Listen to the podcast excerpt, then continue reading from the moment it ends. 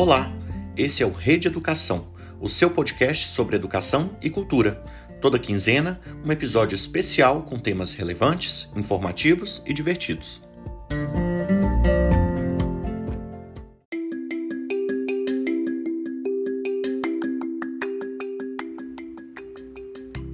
No mês em que se celebra o Dia Nacional da Consciência Negra, nós ainda nos perguntamos: o que é o racismo estrutural? Como mudar essa triste realidade e qual o papel da educação nesse processo? Meu nome é Renata Dantas e esse é o assunto do episódio de hoje, que recebe Maíra Cirilo dos Anjos, brasileira, mulher e negra. Maíra faz parte da equipe da obra social São José Operário, em Belo Horizonte, uma unidade da Rede Filhas de Jesus.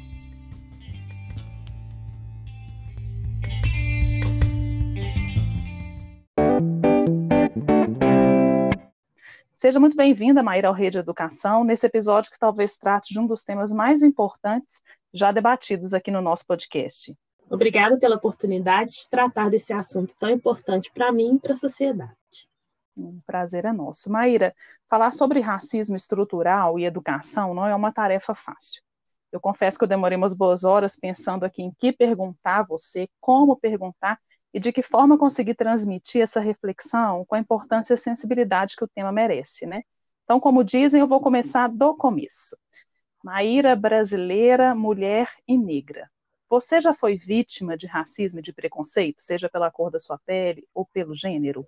Bom, é sempre interessante quando me fazem essa pergunta, né? Já respondi essa pergunta diversas vezes. Eu diria que sim. Não, nunca me impediram de entrar em algum lugar de forma nítida. Eu nunca fui agredida fisicamente por ser negra, mas são agressões diárias invisíveis, que se você não for vigilante, isso vai machucando de uma maneira tão forte até que a sua existência é reduzida a nada. É uma segurança que te segue, são olhares diferentes, é você ser a única negra em diversos espaços, são carinhos que são recusados, e assim vai sucessivamente. Então, sim, eu já sofri racismo e imagino que diversas outras pessoas como eu também. Muito se fala hoje, Maíra, e eu acredito que dessa sua fala aí a gente pode tirar isso também sobre o racismo estrutural, né? Mas às vezes essa expressão é usada de forma simplificada demais ou até mesmo equivocada. Então, eu queria que você explicasse para mim e para os nossos ouvintes o que é o racismo estrutural. Ele existe mesmo? Pois é, é um tema bem complexo, né? E eu também fui aprender né, bem recentemente como que é que foi desenvolvido esse conceito e também não está fechado para mim, né?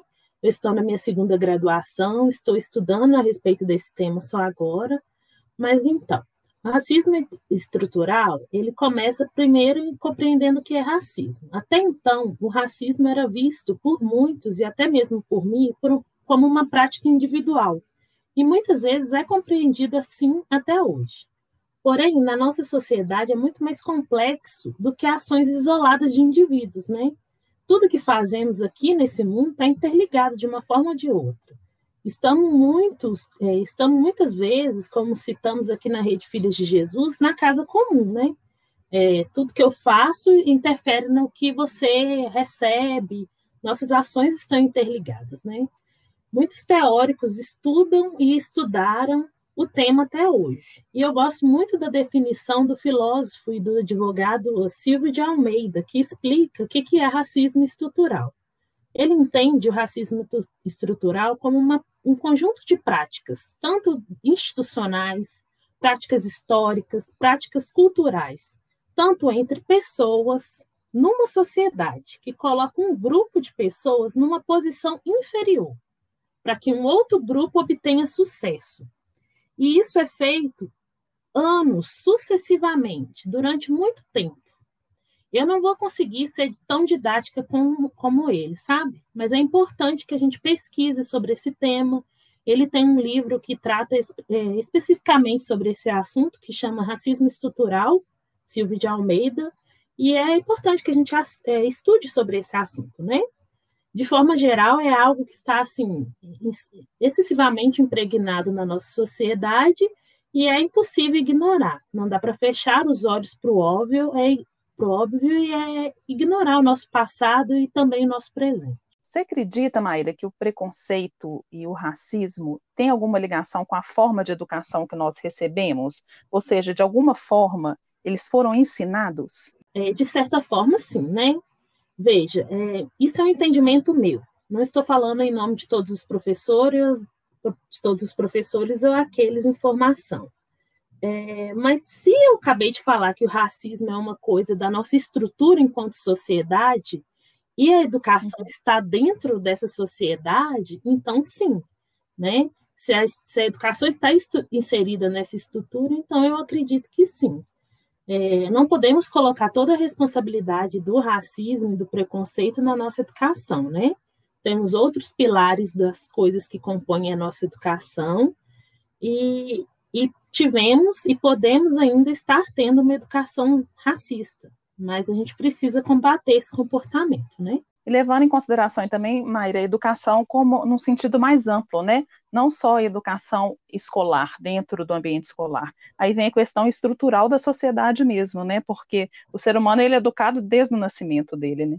Exatamente, educação familiar, educação do, no sentido amplo, exatamente, desse termo que você uhum. utilizou mesmo. Ela teria, então, um papel relevante no combate a esse racismo, né? Tanto no, na educação familiar, dentro de casa, na, na, educação social do ser humano com, su, com seu ciclo de convivência e a educação escolar também. Eles têm um papel forte nesse combate agora, né? Ah, sem dúvidas. Para mim, a educação tem um papel chave e essencial mas não exclusivo, né? É isso mesmo que você está falando. A educação é a capacidade que temos de compreender as coisas, conhecer os nossos direitos e deveres, uma forma de alcançar os espaços, né? Tomar ciências dos erros das gerações anteriores, criar tecnologias para o futuro. Porém, tudo isso só pode se tornar uma realidade se for uma ação integrada em todos os eixos que compõem uma sociedade, né? Família, segurança pública, saúde. Se isso não tiver tudo integrado, né, a religião, inclusive, se, se esses, todos esses papéis não tiver entregado numa sociedade, né, trabalhando junto na casa comum, o racismo vai estar fazendo parte da nossa estrutura e não vai acabar, ou pelo menos diminuir. Então, sim, a educação tem um papel chave no combate ao racismo, mas tem que ser um trabalho integrado de todos que estão é, nessa luta, né? Não, não pode ser um papel exclusivo. Então vamos falar agora de boas ações, então, na educação nesse combate ao racismo e ao preconceito, né? A obra social São José Operário, onde você atua diariamente, realizou este ano o projeto Matrizes Africanas, que foi criado aí pela professora Belkis Moya. Eu queria que você falasse um pouquinho sobre esse trabalho, como foi o projeto, é, em que ele está baseado. É, esse projeto é um projeto muito especial para mim, né? É o meu primeiro ano na obra, eu estou cursando agora o quarto período de pedagogia, Antes de falar do projeto, eu queria citar né, a Lei 11.645 de 2008, que estabelece as diretrizes da educação nacional no currículo nacional, né, da rede de ensino como um todo. E fala a respeito da temática da, do ensino de história, que gera uma obrigatoriedade legal do ensino de cultura afro-brasileira indígena, que é uma obrigatoriedade legal que muitas vezes é ignorada. Eu acredito que isso é grave, é ilegal e, na minha opinião, imoral né? O projeto da professora Belks é incrível e extremamente necessário, porque ele realiza um combate de estereótipos e preconceitos da cultura afro-brasileira e africana. É, tantas outras vezes nós a, abordamos a história dos portugueses da Europa, sendo muito clara a dependência dessa matriz europeia para nos entender a gente falar a língua europeia, assumimos o jeito de vestir, de vestir dessa, dessa população, a religião e a cultura dos europeus, né? No tocante à matriz africana, a gente acreditava que era suficiente a gente falar de escravidão, né? Hoje a gente entende que o povo brasileiro não é fruto disso ou daquilo, dessa matriz, mas de um processo contínuo da formação e integração de diversos elementos, né? A matriz cultural brasileira tem três principais pilares, e uma delas é africana. É impossível ignorar, ignorar essa influência, né? E através da educação podemos começar a atacar essa estrutura. Falando de forma mais detalhada do projeto, a proposta da professora Belks, juntamente com a comunidade docente da obra social São José Operário, era resgatar a cultura afrodescendente afrodescendente para todos os alunos da escola como um todo, do sexto ao nono ano, de acordo com as características de cada idade. Né? É, a preocupação principal era tratar de forma positiva a cultura negra de forma completa, para além do mês de novembro. É claro que o racismo sempre esteve, sempre estará nessa discussão, mas é importante tratar da cultura e história afro-brasileira para além de uma história de dor, para além do sofrimento. Nós somos mais do que isso. De forma pedagógica, os professores trabalharam contos, personalidades negras, especificidades do continente africano, linguagem, roda de conversa com convidados externos, né? entre outros artifícios pedagógicos para que o aprendizado fosse efetivo. E agora eu quero tirar a Maíra um pouco do ambiente escolar e levar para fazer uma avaliação global. 2020, né, foi um ano muito marcado por movimentos antirracistas que ecoaram pelo mundo inteiro. Nós tivemos aí o movimento Vidas Negras Importam, a comoção mundial pelas mortes de negros nos Estados Unidos. E eu te pergunto, como você vê o Brasil em meio a isso tudo? Nós melhoramos, pioramos, ou você acha que nós não saímos do lugar? É, essa é a pergunta mais complexa que você me fez até agora. Eu falo isso porque a gente vive em bolhas sociais, né? Ao mesmo tempo que eu digo que parece ter tido uma pequena melhora, eu, vejo um, eu, eu consigo ver um assustador crescimento de um conservadorismo perigoso, sabe? Entenda que eu não estou falando de partidos políticos, sabe? Mas um conservadorismo de valores que tem horror diferente e é contrário à palavra de Jesus. Então eu não sei te responder. Eu tenho ciclos de positividade e cansaço, sabe? Quem sempre recarrega as, as minhas energias é a juventude, em especial os alunos da obra que me traz uma esperança de tolerância que eu realmente não esperava encontrar com alunos tão jovens. Então, assim, eu não sei te dizer se melhoramos, pioramos ou não saímos do, não saímos do lugar, mas é, é um misto de sentimentos, sabe? É, eu, eu fico transitando entre, entre extremos. Alguns estudiosos defendem que uma das formas de mudarmos essa realidade que está, que acontece hoje ainda, é o aumento da participação de negros e de minorias em cargos de comando e de decisão social. E aqui não é só comando é, político, mas também o político, mas comando também em grandes empresas, em instituições, em organizações. Você acredita que esse é um bom caminho, Maíra? É, sem dúvidas, eu não acho que vai resolver todos os problemas de um racismo estrutural, né? Que é uma questão que está faz parte da nossa estrutura enquanto sociedade, principalmente a sociedade brasileira. Mas ocupar os espaços de, de tomadas de decisões e de poder é essencial para deixar a balança um pouco mais equilibrada, né? É, poder na nossa sociedade é o que define as coisas. Às vezes, poder é o que vai definir quem sobrevive e quem não sobrevive. Poder é o que vai definir quem tem uma saúde de qualidade ou não, quem tem um ensino de qualidade ou não.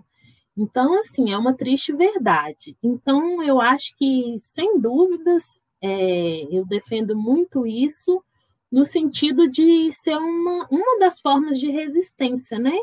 De, de ser uma forma de segurança que a população negra, parte da população negra acredita, né? E eu, especialmente, acredito muito nisso. A Maíra hoje, brasileira, mulher e negra, é, progressista, como você mesma se auto-intitula, né? Tem esperança, então, no futuro? É, se a gente não mirar num futuro de esperança, a gente vai adoecer, né? É difícil manter a esperança com tantos incentivos externos tão desestimulantes, né? Mas, como eu disse, eu fiquei muito surpresa com as as posturas dos, de alunos tão jovens, sabe? Eu não sei se eu era tão, tão engajada como, como os alunos da obra são, sabe? Então, eu tenho esperança porque eu vejo alunos jovens muito articulados, organizados nesses sentidos. Então, sim, tenho esperança sim. Maíra, eu quero agradecer a sua participação é, nesse mês em que a gente é, celebre, mais do que celebrar, a gente reflete sobre a consciência negra e sobre é, o combate ao racismo. Neste ano, que foi muito permeado por isso também, eu quero agradecer a, sua participação, a sua disponibilidade em conversar com a gente e já te convidar para voltar outras vezes. Obrigada pela oportunidade, adorei. Desculpa qualquer gaguejo, mas é, é um assunto que sempre me deixa a flor da pele, mas muito essencial, né? Numa instituição como a Rede Filhas de Jesus, tratar desse assunto.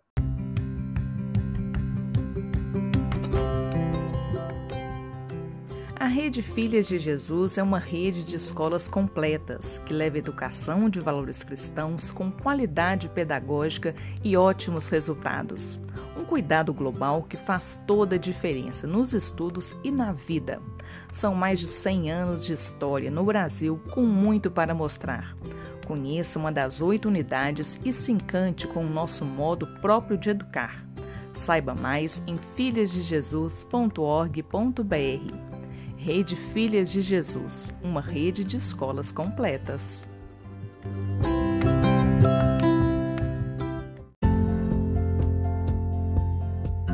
Você acabou de ouvir mais um episódio do Rede Educação, um podcast da Rede Filhas de Jesus. Por hoje, ficamos por aqui. Para ouvir novamente este ou outros episódios, acesse o site www.filhasdejesus.org.br/podcast.